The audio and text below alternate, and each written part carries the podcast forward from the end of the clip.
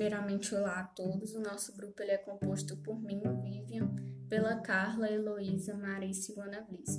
Nós vamos falar sobre a autonomia reprodutiva, que é um tema muito interessante.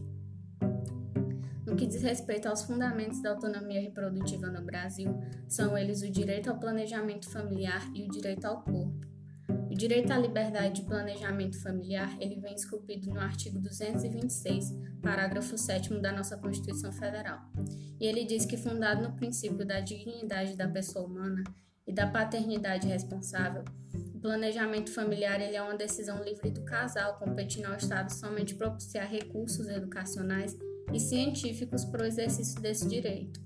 Importante ressaltar de que é proibido qualquer tipo de ação para efeito de controle demográfico, como a título de exemplo ocorreu na China no final da década de 70, com a política do filho único, que tinha como objetivo reduzir o crescimento populacional e havia até punições com multa para os casais que tinham mais de um filho. Seguindo essa linha de que o planejamento familiar deve ser uma decisão conjunta do casal, aqui no Brasil a esterilização ela depende do consentimento expresso de ambos os cônjuges. Quando há divergência quanto a essa questão, ou até mesmo uma negativa do marido referente à inseminação heteróloga da mulher, que é quando a inseminação ela é feita com sêmen de um doador, o caso ele é submetido ao judiciário. Portanto, no nosso país, questões relativas ao exercício da autonomia reprodutiva, elas devem envolver a manifestação do casal, podendo a falta do consentimento de um dos cônjuges gerar até uma responsabilização civil. E essas questões legais, elas podem ser questionadas do ponto de vista da mulher e elas serão analisadas posteriormente com a visão crítica pela Heloísa. Prosseguindo, é, o segundo fundamento da autonomia reprodutiva é o direito ao corpo, em que eu gostaria aqui de deixar é, posto uma crítica que se faz no que se refere às mulheres nesse processo é, de reprodução, é, existe uma maior intervenção médica sobre o seu corpo se a gente comparar com o homem. É, a gravidez é um dos momentos mais medicalizados da vida da, da mulher e por meio do discurso biomédico, a mulher grávida ela se vê cercada hoje de uma rede de vigilância do seu corpo, passando a ser responsabilizada não só pela própria saúde, mas também pela produção de um feto saudável. O professor italiano Stefano Rodotà ele diz que na esfera da reprodução, nós ao longo da história passamos por um processo de libertação de limites culturais, naturais e jurídicos. Primeiro com o advento dos contraceptivos, que separaram a sexualidade da reprodução. E nesse sentido a gente pode citar como exemplo a pílula anticoncepcional, que surgiu em 1960 nos Estados Unidos e gerou uma verdadeira revolução sexual para as mulheres porque ela permitiu é, que as mulheres, mulheres adiassem ou evitassem a maternidade. Mas a Carla depois ela vai falar melhor desse primeiro marco histórico. E um segundo marco foram as técnicas de reprodução assistida, que separaram a reprodução da sexualidade. É, casais que queriam ter filhos, mas tinham dificuldades, eles foram agraciados com os avanços da tecnologia biomédica que possibilitou, por exemplo, é, a reprodução por meio da fertilização in vitro. E a Carla é, agora vai continuar a explicação do tema, falando um pouco mais sobre os métodos contraceptivos e o direito a não ter filhos.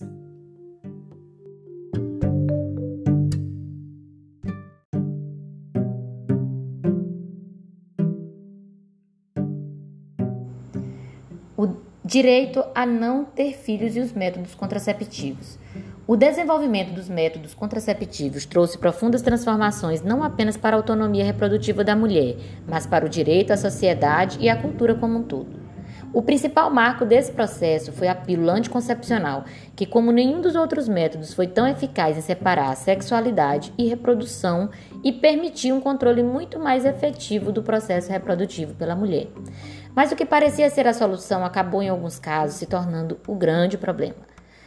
Tal como ocorreu com o caso das pílulas de farinha, onde o laboratório Shelby do Brasil Química Farmacêutica Limitada colocou em circulação cartelas com placebo sem material anticoncepcional. O fato ocasionou a gravidez de várias mulheres que pensavam estar utilizando o método contraceptivo de grande eficiência e acabaram engravidando, e por isso numerosas ações foram levadas ao judiciário. Além disso, outras opções contraceptivas acabaram por trazer vários problemas no processo de autonomia reprodutiva da mulher. E nesse caso, as hipóteses de falha do método contraceptivo por defeito do produto anticoncepcional ou por culpa do médico, nos casos de, de instalação do DIU, de outros métodos contraceptivos, caracterizam a violação à autonomia reprodutiva da mulher, porque priva a mulher do seu direito de não ter filhos. A responsabilidade nesse caso gera uma dificuldade conceitual. O filho nascido da falha da contracepção ou por alguma deficiência em decorrência de alguma doença contraída durante a gravidez pode ser reputado um dano indenizável? Sobre a autonomia reprodutiva e o dano indenizável, há um caso interessante em relação à doença contraída durante a gravidez, que é o chamado caso Nicolas Perrucci, ou, ou o caso simplesmente chamado de Perrucci que é relacionado a essa pessoa, Nicolas Perrucci, que nasceu com forte deficiência em consequência de rubéola contraída pela mãe durante a gravidez, mas que não foi detectada pelos, pelo é, o laboratório nem pelo médico.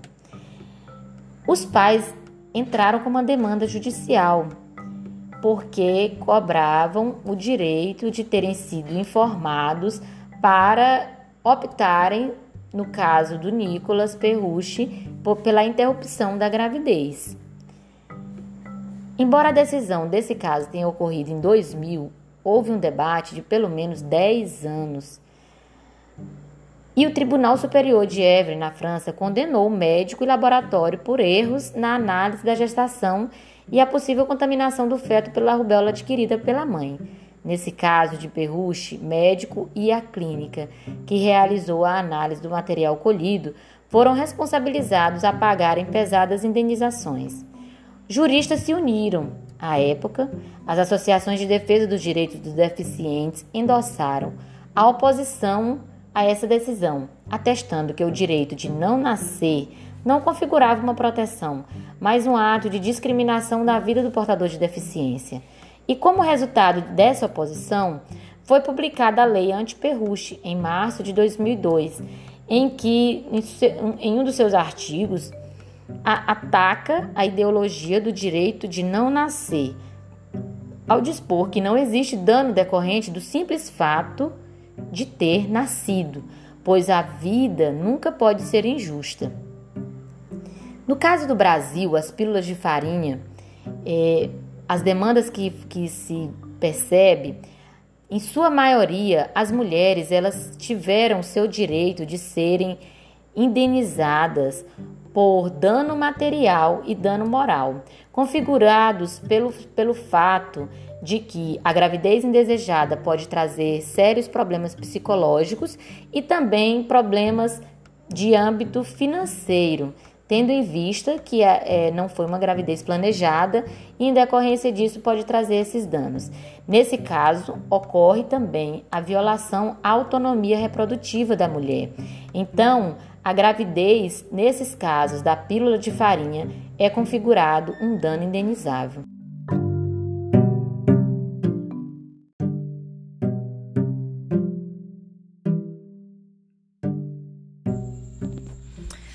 Vou abordar o tema sobre direito a ter filhos e as técnicas de reprodução assistida. É, diante do estudo, né, vale se observar que o impacto da tecnologia, né, ao mesmo tempo que ele amplia, ele ameaça a esfera da autonomia reprodutiva, né? E nesse ponto, há três atores que são frequentes responsáveis pela por lesões à liberdade procriativa no Brasil, que seria o Estado, as clínicas e suas equipes e os mesmos beneficiários da técnica. É, diante diante disso, né, vale se destacar também o despeito das controvérsias desse tema, que tanto na esfera, na esfera jurisprudencial como na doutrinária tem prevalecido o entendimento de que o Estado ele não tem um dever de arcar com, tra com o tratamento da reprodução assistida no sistema público de saúde, e sim cabe o Estado arcar apenas com aqueles que não têm a real condição de, de, de arcar com com tratamento caro, né? E ao lado do Estado, o segundo protagonista de, das violações à autonomia reprodutiva são os médicos, as clínicas que implementam de fato as, as técnicas, né? E e ligado à, à dignidade da pessoa humana, é incompatível com a dignidade da pessoa humana, coisificar a criança ou o feto, né? Por de fato eles nascer como produto incomodado pelos pais. Mas por mais que ele seja incompatível com a dignidade da pessoa humana, vale se mencionar e reconhecer a violação da autonomia reprodutiva, né, dos beneficiários da técnica, como seria a alteração do projeto de vida. Nesse sentido, as clínicas ela têm o dever, né, o controle é, eles têm o dever do controle de, de doenças infectuosas, como também na inseminação, que é o material do, do doador.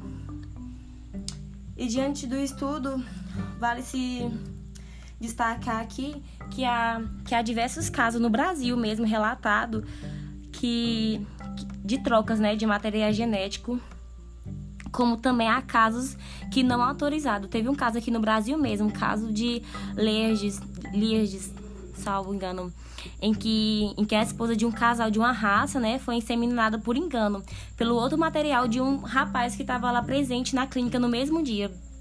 E e há muitos casos relatados como, como esse que eu citei, há outros também. Teve outro, uh, teve tem outras hipóteses também de, de insucesso do, desse uso dessa técnica, né?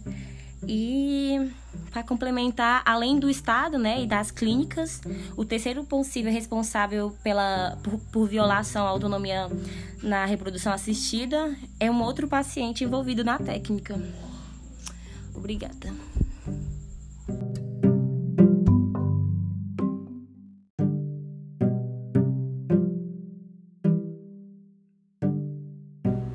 Acerca das restrições legais à autonomia reprodutiva da mulher, tem-se que as questões envolvendo as mulheres foram objetos de diversas discussões ao longo dos anos, especialmente no âmbito jurídico, no que tange os direitos que lhes eram negados.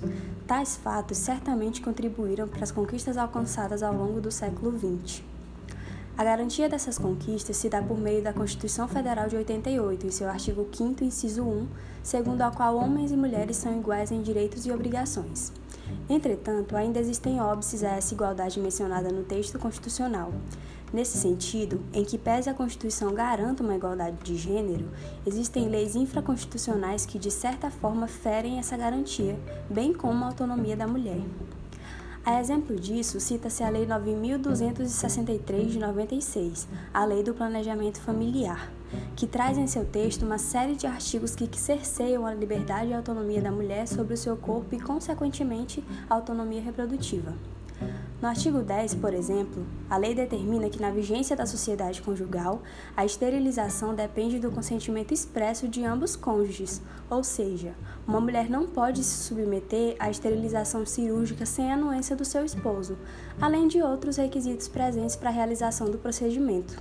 Além disso, no artigo 15 da referida lei, caso a mulher não cumpra com o estabelecido, ela pode ser responsabilizada criminalmente o que acaba por impor à mulher uma limitação desarrazoada da sua autonomia, tendo em vista que, mesmo nas famílias fundadas no casamento e com os esforços para promover uma cultura de compartilhamento das responsabilidades entre homem e mulher, o ônus da gravidez e criação dos filhos ainda recai com maior peso sobre as mulheres.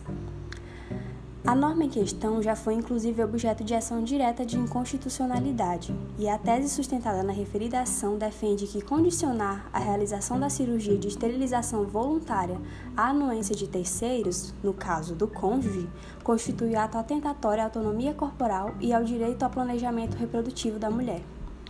Observa-se que a discriminação em relação à mulher não ocorre somente nos casos em que o desejo de ser mãe deveria partir de uma escolha autônoma, mas em diversas situações. E à luz dessas situações, é possível observar que, apesar da garantia constitucional da igualdade de gênero e da vulnerabilidade socialmente reconhecida, a legislação infraconstitucional restringe a autonomia e fere a dignidade inscrita no corpo da mulher.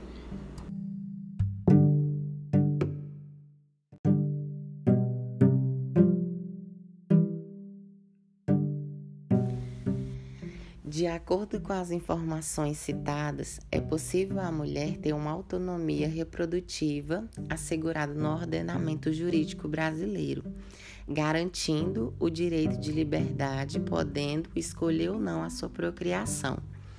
Segundo o autor Daniel Sarmento, o fundamento da autonomia reprodutiva pode ser extraída da própria ideia de dignidade humana da mulher, conforme está previsto no artigo 1, inciso 3 da Constituição Federal, bem como nos direitos fundamentais à liberdade e à privacidade, que está previsto no artigo 5, no caput e no inciso 10 da Constituição Federal.